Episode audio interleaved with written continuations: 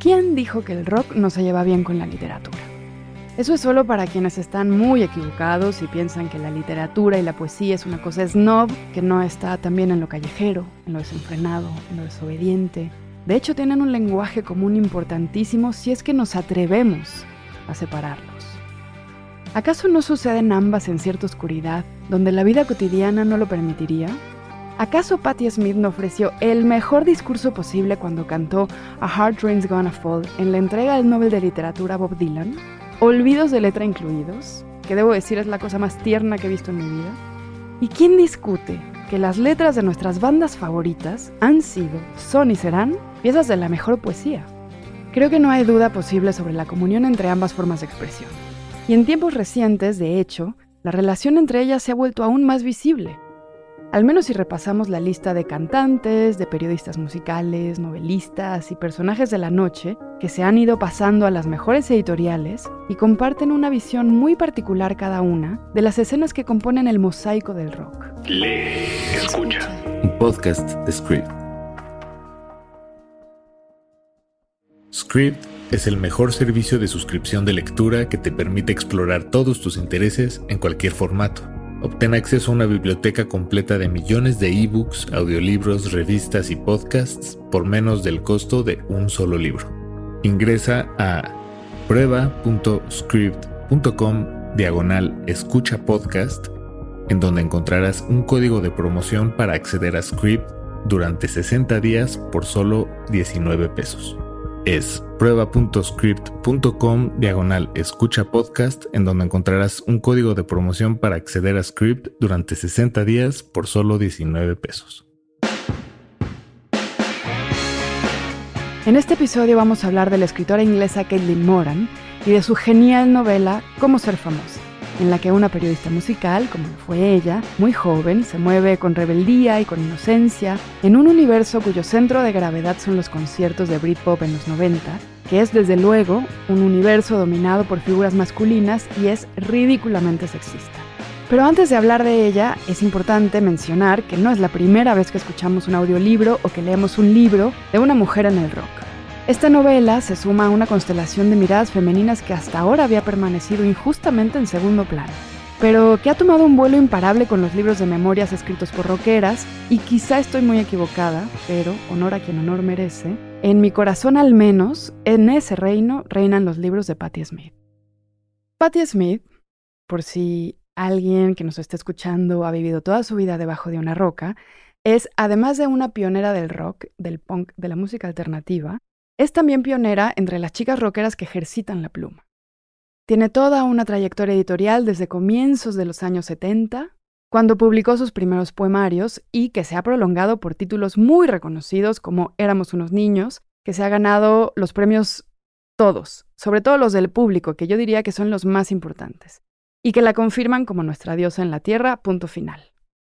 En este libro, Éramos unos niños, tan increíble, Relata su relación con Robert Mapplethorpe, el conocidísimo fotógrafo neoyorquino que fuera su compinche, su amante y su inspiración, desde que llegó a Nueva York y hasta la muerte de él en 1989. En estas memorias nos lleva de la mano por las calles de Nueva York de las décadas de los 60 y 70, sus comienzos como cantante, sus encuentros con personajes como Burroughs, Janis Joplin, Jimi Hendrix, Bob Dylan, sus primeras exploraciones de un lugar efervescente al que retrata con una especial sensibilidad y muy muy importante, con humildad. A otros títulos de Patty como Mr. Train, Tejiendo Sueños, El Año del Mono, se han sumado en años recientes otras rockeras ya clásicas como King Gordon, de Sonic Youth, uno de los grupos más icónicos de los 80 y 90, creo que no tengo que explicarlo, bajo el título de La chica del grupo. Amo este libro. Es un libro además muy feminista, sin pronunciarse netamente así. En estas memorias, Gordon hace un repaso afilado de su vida y de la escena musical de la que formó parte, y por ahí desfilan, a veces envueltas en polémica, figuras como Billy Corgan, Courtney Love, Kurt Cobain y hasta Lana del Rey. Otra de las autobiografías que a mí más me gustan y más me inspiran y me hacen sentir menos sola y me dan ganas de quitarme el brasier en público es, sin duda, Ropa Música Chicos de Viv Albertine. Ella es la cantante del grupo de punk The Slits, que en español sería Las Vaginas, y es una de las chicas indispensables del punk londinense. En él, Albertine no solo nos sitúa sobre ese Londres tan idiosincrático e influyente, que cambió la historia de todo realmente, sino que reflexiona sobre el paso del tiempo y los desafíos de madurar, pues sin renunciar a la juventud, cómo viene la vida familiar, la separación, la enfermedad, después de una identidad realmente desinhibida. Pero bueno, estos son solo algunos de los libros más celebrados en la actualidad músico-literaria, a los que se añaden, por derecho propio, los de Caitlin Moran. Ella es una periodista musical y una de las firmas más reconocibles de la prensa cultural británica. No hay nada más excitante que la llegada a la ciudad de un grupo de fanfarrones con un plan. Y Oasis tiene un plan, ser el mejor grupo de rock and roll del mundo. El último gran grupo de rock and roll del mundo, Nirvana, desapareció cuando Kurt Cobain no pudo soportar la presión de la fama y se sintió tan desgraciado que decidió pegarse un tiro sumiendo así al mundo en una grave depresión, la verdad. En cambio, a Oasis se los adora porque da la impresión de que ellos no van a causar al mundo ningún otro trauma como aquel. Se acabaron las vigilias bajo la lluvia, se acabó apagar la radio para no seguir oyendo una noticia tan triste. Este auge del Britpop, que a mediados del verano de 1994 va ganando fuerza, lo protagonizan grupos cuya promesa tácita es estar tan vivos como sea posible. Esto fue un fragmento de Cómo ser famosa de la autora Caitlin Moran, disponible como audiolibro en Script. Moran siempre irrumpe en el panorama literario. Primero lo hizo con Cómo se hace una chica, que es la precuela, más o menos porque se pueden escuchar o leer separados, de Cómo ser famosa, el audiolibro que nos convoca hoy, y más recientemente con Cómo ser mujer, que acaba más o menos de salir del horno en Este es un libro está como audiolibro en script audio, por supuesto, y me encanta, me encanta, me encanta, me encanta. Especialmente porque me recuerda a la persona que fui a finales de la adolescencia, cuando empezaba a ser una adulta, o eso creía, y sentía que me quería comer el mundo, pero también tenía muchas inseguridades. Bueno, todavía las tengo, pero menores y menos estorbosas, creo. Y de este libro, Cómo ser famosa, me gusta muchísimo Joanna Morrigan, que es la misma protagonista, como ya les decía, de cómo se hace una chica. Una personaje que va a los conciertos para escribir después sobre ellos. En el concierto se emborracha y conoce a personas famosas como rockeros o comediantes, con quienes liga y se siente muy especial porque esas personas se han fijado en ella. Y sin embargo termina desmitificándolas y viendo que son tan decepcionantes que la fama no significa nada, sino que es solo un espejismo. El libro está lleno de esos pasos con los que uno descubre que nadie ni nada es tan prometedor como lo parecía, y todo está escrito además con un humor tan negro y filoso, muy británico, que se burla de cada uno de los personajes, empezando pues por ella misma y por su familia. Esa vulnerabilidad y esa inteligencia que tiene Joanna Morrigan no son garantía de nada. La llevan a lugares geniales donde somos ridículas y se revelan vergüenzas que todas, todos compartimos. Y me encanta, y me parece envidiable, porque a esa edad a mí me hubiera gustado tener esa perspectiva del universo. Claro que ella, Caitlin Moran, la autora, pues retrata a esta chica, Joanna Morrigan, desde muchos años después de haber sido ella, desde un lugar donde puede tener visión de pájaro y entender lo tierna y estúpida que una es a esa edad. Pero también es cierto que lo hace con mucha ternura y creo que con mucha compasión de sí misma, Así que como escuchas de este audiolibro o como lectoras de este libro, nos volvemos también muy empáticas con sus penas de amor, con sus fracasos, y se vuelve todo muy nostálgico. Ojalá hubiéramos tenido estos ejemplos para no haber tenido tanto miedo a ser nosotras mismas y a cometer pues todos los errores que cometimos que nos volvieron quienes somos ahora. Si inesperadamente haces buenas migas con un famoso, Después de la entrevista salís a tomar unas copas, acabáis pidiendo un taxi, vais a bailar, acabáis en su casa y os hacéis confidencias hasta las 2 de la madrugada. Volverás y escribirás un fragmento en el que explicarás que has conocido a uno de los pocos famosos de la historia que son reales, normales, sencillos y con los pies en el suelo. Alguien que es un ejemplo brillante para todos los demás, la marca de agua que te servirá para juzgar en el futuro si alguien es fiel a sí mismo. Dos semanas más tarde, la prensa sensacionalista publicará que esa celebridad acaba de entrar en rehabilitación después de darse cuenta de que su consumo de alcohol está fuera de control y de que está sufriendo una crisis nerviosa. Vaya, piensas. Por eso era tan divertido, porque estaba loco. Entonces, te das cuenta de que esa noche el famoso en cuestión se comportó como tú te comportas siempre. Yo también estoy loca, te preguntas. ¿Necesito ir a rehabilitación? Y la respuesta es la siguiente. No, porque tú eres pobre y no puedes permitírtelo. En caso de un ataque de nervios, solo tienes que hacer lo que sugería Blanche de Coronation Street. Quédate en casa, emborráchate y muerde un zapato. ¿No sabes qué leer o qué escuchar? Script es una excelente herramienta para descubrir tu próxima gran lectura. Ingresa desde tu teléfono, tableta o computadora a las recomendaciones personalizadas y curadurías por expertos que se adecúan a tus propios gustos. Ingresa a prueba.script.com diagonal escucha podcast, en donde encontrarás un código de promoción para acceder a Script durante 60 días por solo 19 pesos. Es prueba.script.com diagonal escucha podcast para acceder a Script durante 60 días por solo 19 pesos. Dentro de esta novela, que es una novela feminista de una manera muy natural, aparecen muchos machos, todos ellos con un ego inmenso, y se reúnen casi como en un museo muchas versiones de una masculinidad cínica que constantemente ningunea a las mujeres. Es un tipo de machismo que me gustaría pensar que hoy puede parecernos ya gracioso, de lo absurdo que es, y sin embargo es la realidad para muchísimas de nosotras. Lo más atractivo de esta novela es que todas somos esa protagonista. Todas hemos tenido a ese jefe que mira por encima de nuestros hombros, todas hemos tenido a ese ligue que lo único que quiere es coger sin condón, esos hombres que se ofenden porque les decimos que no, y nos declaran la guerra con lo que pueden.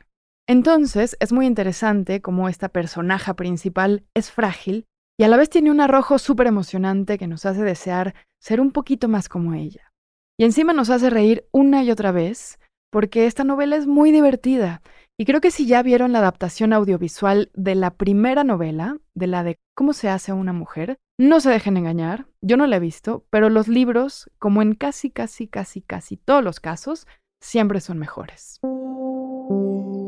Y antes de pasar a la entrevista, que debo decir que estoy muy emocionada por la entrevista de este episodio, quiero decirles dos cosas más sobre este audiolibro. La primera es El galán. En esta novela, la chica, Joanna Morrigan, está absolutamente enamorada de John Kite, que es un rockero que no la quiere de la misma manera, que la ve casi como una hermana menor, y para ella no hay nada, absolutamente nada más importante en este mundo que pasar tiempo con él. Y esa forma tan ciega y tan apasionada de enamorarse es lo máximo.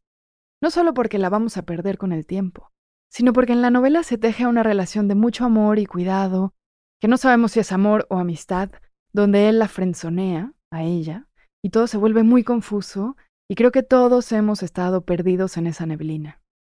Y luego, número dos, no podía faltar una mejor amiga una aliada, una persona con la cual fundar una trinchera para avanzar a contracorriente de todos esos hombres ofendidos y dispuestos a humillar a las mujeres que no actúan como ellos quieren. En este audiolibro, esa mejor amiga es una rockera glam llamada Susan Banks, que quiere hacer música para chicas feas, porque las chicas feas también merecen buenas canciones. Es una amiga rara, es una amiga de esas que uno nunca acaba de entender y cuyo misterio nos enamora que es ese otro tipo de amor que es la amistad, que tampoco deja de ser erótico. Gabriela Wiener, una escritora peruana que también si viven debajo de una piedra, pues estaría bueno que se leyeran su novela Guaco Retrato. Es una escritora peruana que escribe demasiado bien, demasiado bien y que piensa demasiado fuera de la caja. Yo la admiro muchísimo. Reseñó Cómo ser famosa así, y cito. Una guía de neofeminismo punk para aprender a movernos entre modelos talla cero, dogmas estéticos, bailecitos eróticos, botox y pornografía bochornosa sin morir en el intento. Una semana más tarde, de nuevo en mi casa, suceden dos cosas, una detrás de otra. La primera es que me pongo súper caliente. Es curioso, pero nunca he oído ni leído a ninguna mujer que hablara sobre lo que siente cuando se pone cachonda. A lo mejor dicen algo nostálgico a la par que jocoso, como ¿cuánto tiempo? Casi ni me acuerdo de cómo se hace, Igual lo tengo todo precintado ahí abajo. Y luego suspiran y se comen un Twix y quizás se compren una falda nueva, y esa es la dimensión de su lamentación. Pero no es la dimensión de mi lamentación. Esto no se soluciona con un Twix. Y bueno, para seguir ampliando el espacio que las mujeres ocupan en la música, y las maneras en que la música ha salvado a muchas mujeres del deber ser, En este episodio vamos a conversar con una mujer mexicana que ha navegado las corrientes de la industria y los roles estereotípicos hasta encontrar ese lugar seguro donde es quien le da la gana ser. Pambo, nuestra invitada de hoy, es compositora, es cantante, es genial, es entrañable, yo la quiero muchísimo y seguramente ustedes después de escucharla también la van a querer. Estoy muy contenta de platicar con Pambo porque la conozco hace muchísimos años, hace tiempo que no la veía y de pronto me es muy grato verla tan realizada, tan contenta, tan expandida, en algo que cuando yo la conocí ya latía mucho en ella y ya se notaba esa convicción por entregarse de una manera que no sabíamos cuál iba a ser, a la música, y ahora ya es como todo tu mundo, ¿no, Pambo? Es correcto. Yo también estoy muy contenta, Luis. Gracias por invitarme. Este, pues sí, ah, desde que soy muy chiquita, estoy en como en la como que tenía la plena convicción de que me quería dedicar a esto desde que tengo cuatro o cinco años. Pero creo que lo aquí como lo que me diferencia de otras artistas es que hay personas que era su voz lo que las hacía como, o sea, querer ser cantantes. En mi caso no, fue la pluma primero.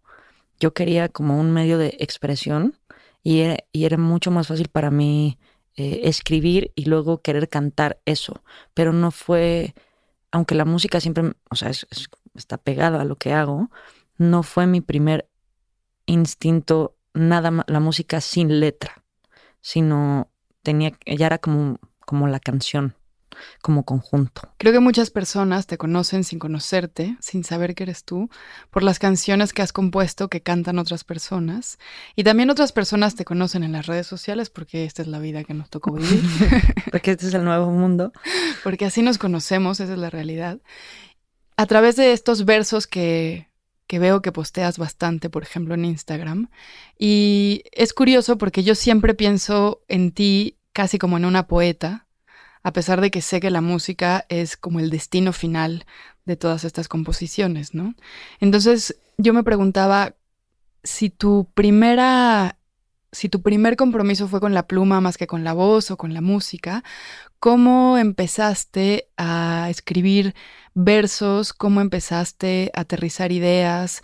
¿Cuáles fueron esas cosas en la vida de las cuales quisiste escribir?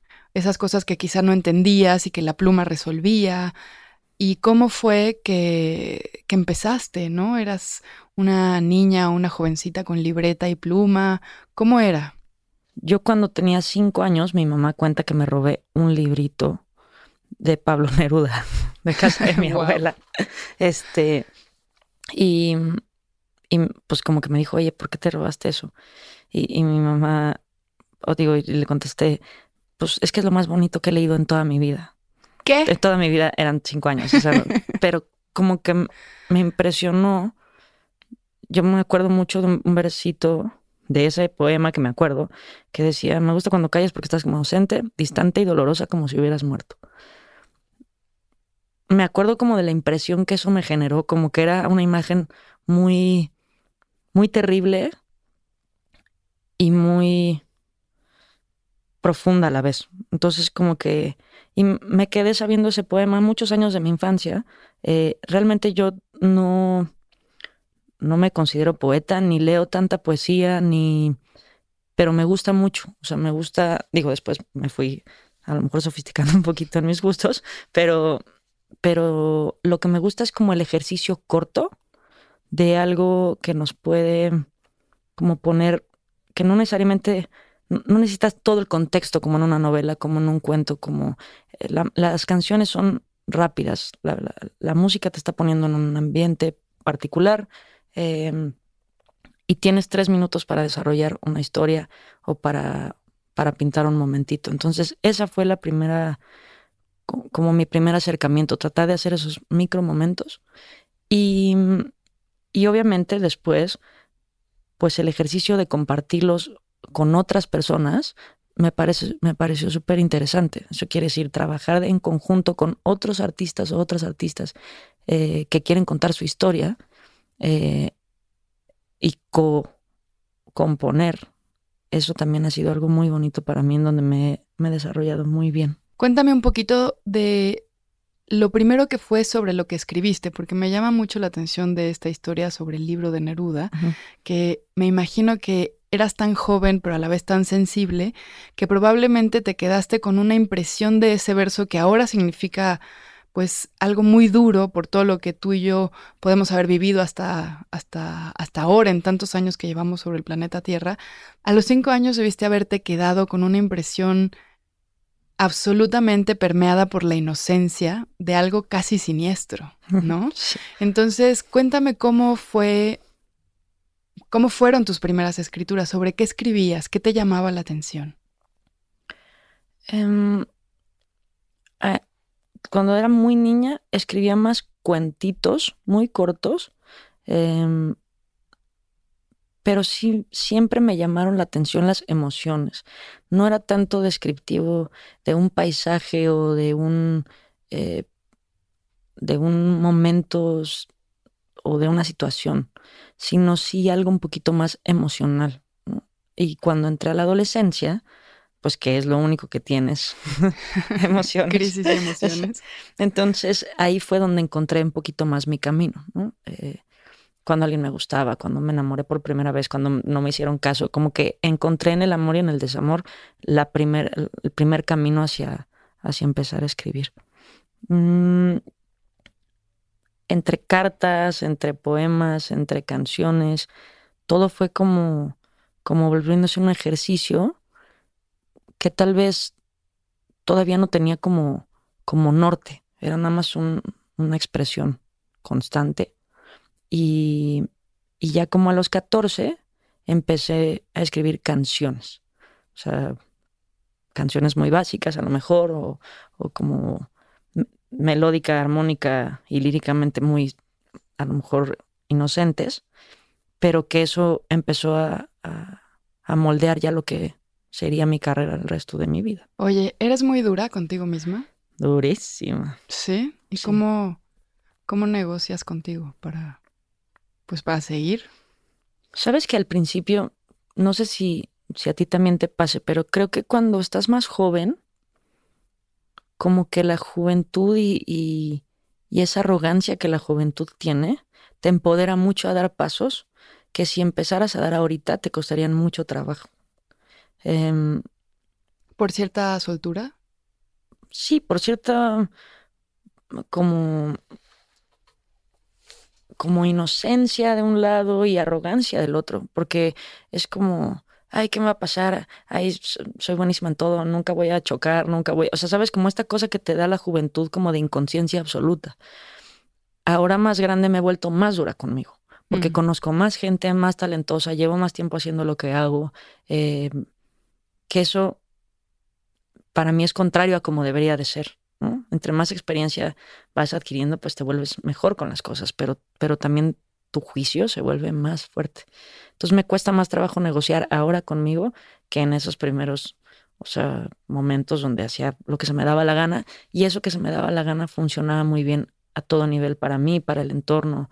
Eso era muy muy bonito, era una magia mucho más pura. Ahora como en este ejercicio de controlar eso, pues las cosas pierden a lo mejor su ritmo natural. ¿Y tienes algunas estrategias o tips? Esto ya se está este esto ya se está volviendo un programa de autoayuda. Pero quiero que nos des tu secreto para seguir adelante, ¿no? Porque creo que todas las mujeres tenemos esta voz vigilante en nuestra cabeza que nos está diciendo, eres una mierda, esto no se hace así, o podrías hacerlo mejor. Y sin embargo, todas sacamos fuerza de algún otro lado y me interesa mucho cómo dentro de la música y dentro de los campos creativos hay pequeñas negociaciones que te permiten también jugar y como reconectar con esa inocencia que escribías en una Pambo más joven y más arrojada. En mi caso, o sea, mi consejo sería que se rodeen de gente muy joven y de gente muy mayor.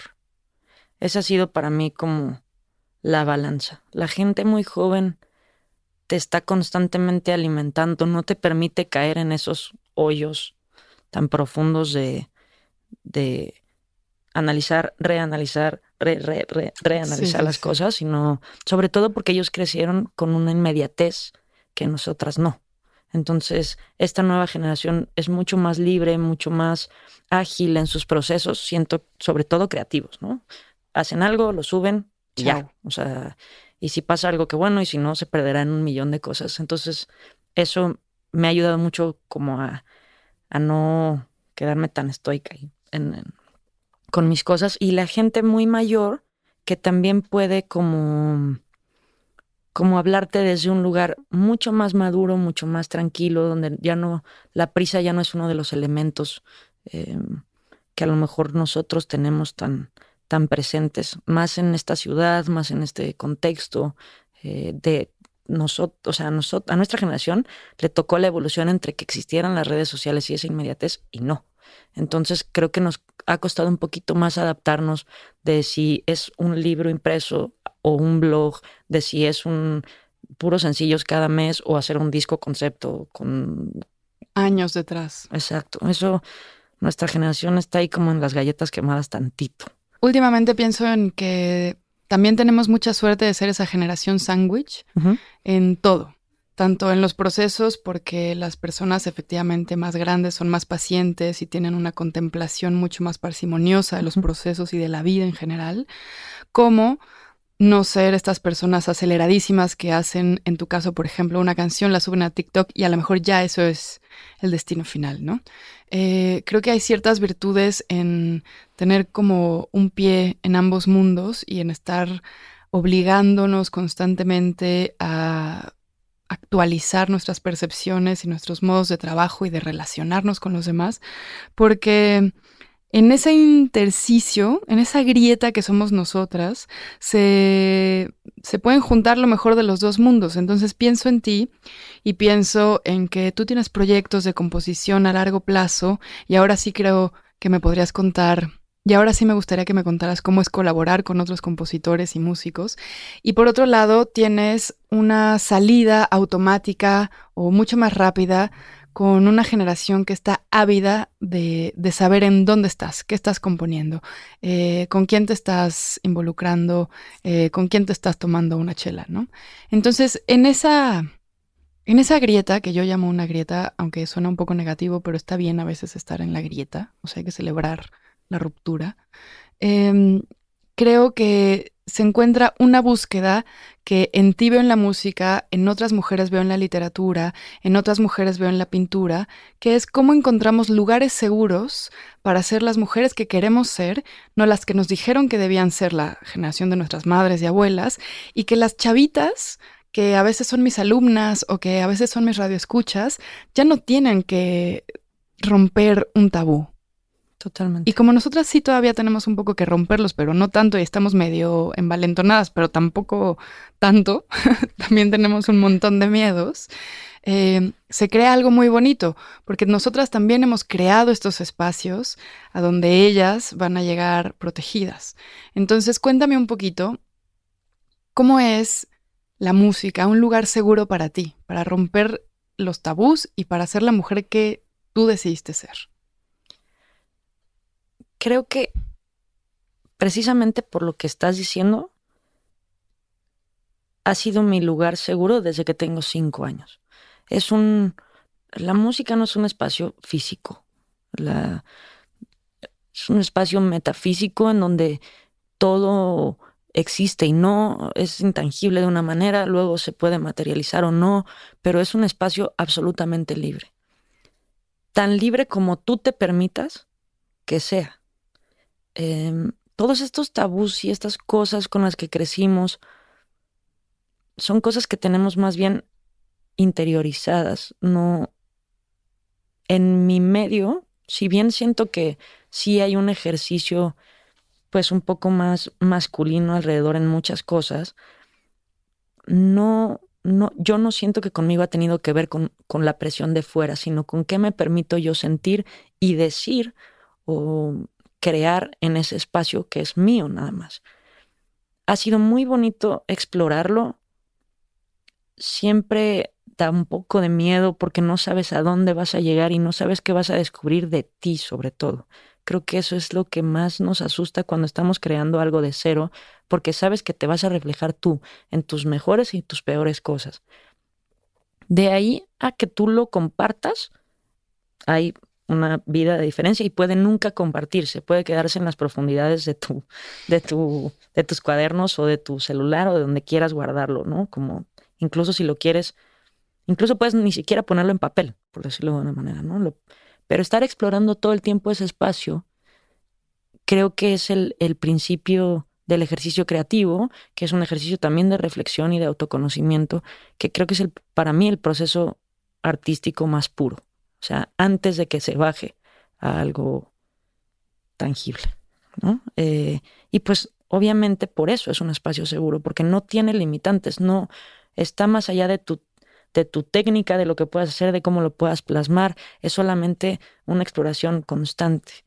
Eh, y yo creo que debería de ser parte de nuestra vida cotidiana, por lo menos 5, 10, 15 minutos diarios para cualquier persona a cualquier edad.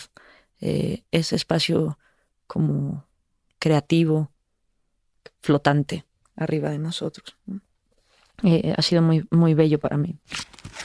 Se ha escrito mucho sobre eso de que todos los chicos quieren ser como su padre y luego matarlo. Freud nos ha regalado décadas de look contra Darth. Pero lo mejor de los Beatles como grupo es que en lugar de convertirse en hombres matando a su padre, se convirtieron en hombres convirtiéndose en su difunta madre. John y Paul ambos huérfanos de madre desde pequeños, se casaron con madres solteras, escribieron canciones sobre madres muertas y sobre sus madres esposas vivas, dejaron que el torbellino de los Beatles viviera la vida de las mujeres, comprar granjas, hacer pan, criar hijos, se amotinaron en su feminidad, alteraron la polaridad, vivieron la mitad oculta de la vida. ¿Cómo se puede ser tan extraordinario como los Beatles? ¿Cómo se pueden cambiar tantas cosas en un periodo tan breve sin tener aparentemente nada que te respalde, ni capital, ni contactos, ni estudios? Pues introduciéndose en el intacto capital cultural de la humanidad, las chicas. Estando en el bando de las chicas, mirando a las chicas a los ojos y declarando que vas con su equipo, copiando a las chicas, reconociendo a las chicas, aprendiendo de las chicas, aceptando lo que te dan, gritos, amor, canciones, bailes, y dejando que todo eso te libere. Una de las cosas que más me llamaba la atención era realmente lo sensible que eras. En tu trabajo y en este espacio seguro, este espacio metafórico seguro, estás todo el tiempo trabajando con emociones y con un autocuestionamiento, con una autorrevisión, mirándote, viendo qué sientes, cómo lo articulas, cómo se vuelve una canción. Y ese es un trabajo difícil, estar tanto tiempo en contacto con lo más profundo de tu ser tienes que cuidarte de alguna manera o tienes que, que, olvidarte a ratos de, de qué sientes? Creo que en, mi camino particular, de lo que yo me he cuidado mucho para bien y para mal, es de no caer en un ensimismamiento que a mí me molesta a veces de las personas que se dedican a hacer lo que yo hago. Sobre todo porque yo no tengo una banda yo soy solista. Entonces, y con las nuevas maneras de hacer música, por ejemplo, tú, tú eres tu persona, pero también eres tu producto. Entonces, siento que eso como que de pronto ya no es un servicio lo que estás haciendo, sino como es, es un ejercicio también de yoyitis absoluta y eso siempre me ha dado mucho miedo también se lo respeto mucho a las personas que lo logran porque son realmente quienes pueden empujar su carrera mucho más visiblemente, eh, porque conocen perfecto cómo funciona su persona, su producto, su, eh, su pirámide. Es, es, realmente un ejercicio pues muy interesante, pero a mí siempre me ha dado como cierta, siempre he tenido cierta reserva a eso. Creo que me gusta por eso encontré tanta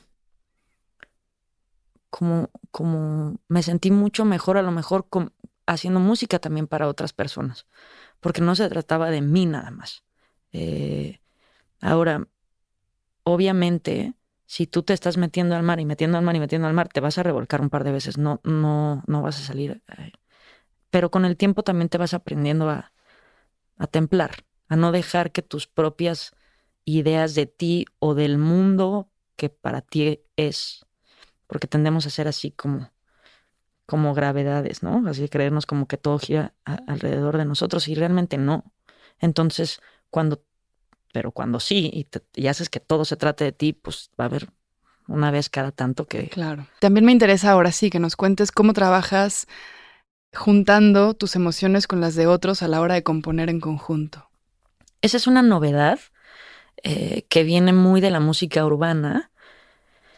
Eh, tendrá unos más o menos cinco años. Antes, máximo dos personas se juntaban, un melodista, letrista o a lo mejor alguien que tocara muy bien y, y alguien que hiciera el ejercicio melódico y lírico, pero, pero ahora con esta necesidad de que todo pase en cinco minutos, pues de pronto somos ocho autores en un cuarto con ocho horas para trabajar y entregar una canción aparentemente hit eh, para un artista X. O sea, llámese pop o urbano. O, eh, ha sido difícil, sobre todo porque creo que si no habemos tantas mujeres en ese medio urbano, eh, creo que seremos máximo una por cuarto, pero si te estoy hablando que somos casi ocho personas ahí, entre cinco y ocho normalmente, pues la representación es menor. Eh, y eso, pues creo que yo que, tiene mucho que ver con, con de lo que habla la música urbana y cómo se abordan ciertos temas, porque pues son ocho vatos encerrados con este con toda la libertad para, para hablar sin tapujos de cómo se sienten o, se o piensan o cómo se refieren a una mujer en, privado y pues luego eso se hace público y es bastante violento, ¿no? Claro. Este, entonces creo que, que eso no es mi cosa favorita. o sea, sí me gusta mucho componer con otras personas, pero no bajo ese esquema. Ahora, también ha sido muy lindo que las nuevas generaciones ya también crecieron con, esta, con estos cuartos compartidos, entonces están como mucho más abiertas a la colaboración. Y cada quien va tomando su lugar. Por ejemplo, en mi caso, eh, la pluma es como lo que mejor se hacer, aunque pueda hacer melodías o aunque pueda producir. Generalmente en el cuarto hay alguien que hace melodías y alguien que hace producción. Y para mí, o la artista o el artista con el que estamos eh, trabajando. Entonces, para mí ese triángulo es eh, lo mejor. O sea, tres está bien. Tres es como, está nivelado. Perfecto. Sí sí, sí, Y estas letras que estás mostrando constantemente en redes sociales son notas que de pronto compartes porque te llegó como de pronto la inspiración o son canciones en las que estás trabajando, siempre estás componiendo o a veces paras, tienes tiempos designados de trabajo, ¿cómo es? Trato o sea, con el tiempo me he tratado de forzar a que todos los días haga, canciones. Em, porque antes pues era muy fácil, como que, ay, cuando me agarra la inspiración a las tres y media de la mañana, ahorita ya no, como que trato de, de tomármela más en serio en esa parte, sobre todo cuando es, yo le llamo como el, al, oficio autoral. O sea, no mis canciones, no las que yo voy a cantar las que yo canto, las que yo hago para mis discos y mis cosas, esas sí se hacen todavía bajo el proceso romántico de, de que... De la música. Ajá, exacto. de cuando llegué. Em, y mm, estos ejercicios de no canciones, pues realmente es, que no me gusta a mí, no, no, encontraba una manera de decir que eran como pequeños poemas sin poner, no me considero... ¿Ves como si eres poeta? No me considero poeta, entonces mejor les pongo mis no canciones, me parece como una forma más eh, es una forma de protegerme para que no llegue una poeta de verdad y me diga, ¿qué haces? que no baje Neruda del cielo de regañar. Exacto. Sí, como que en eso no me siento suficientemente segura como para, para abrazarlo y para defenderlo como poeta. Entonces son así como pensamientitos o cositas o a veces microcuentos y, y que me sirven mucho para como conectar desde otro lugar en las redes sociales que en lo personal detesto. Antes en las revistas o la televisión o lo que sea, que tú no tenías control de nada, que pues quien tomara la foto, pues si su ojo te gustaba o no, no les importaba. Aquí lo puedes controlar. Entonces creo que esa es la parte buena de las redes sociales.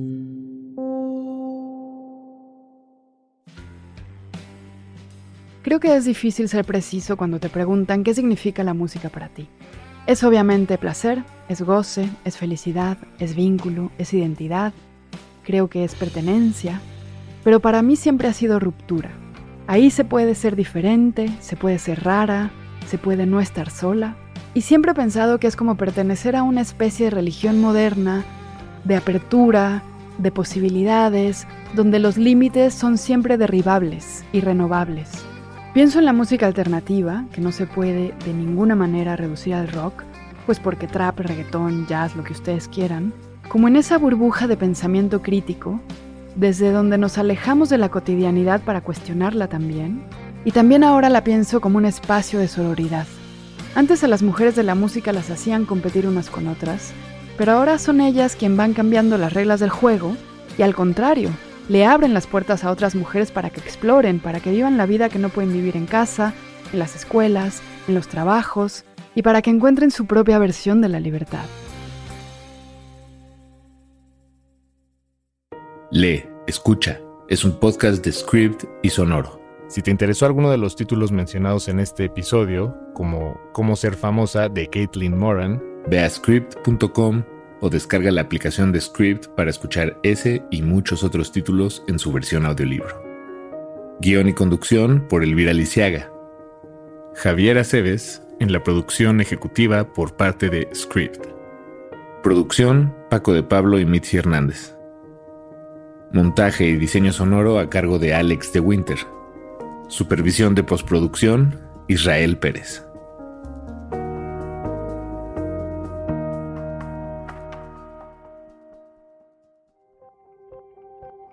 Ingresa a prueba.script.com diagonal escucha podcast, en donde encontrarás un código de promoción para acceder a Script durante 60 días por solo 19 pesos. Es prueba.script.com diagonal escucha podcast, en donde encontrarás un código de promoción para acceder a Script durante 60 días por solo 19 pesos.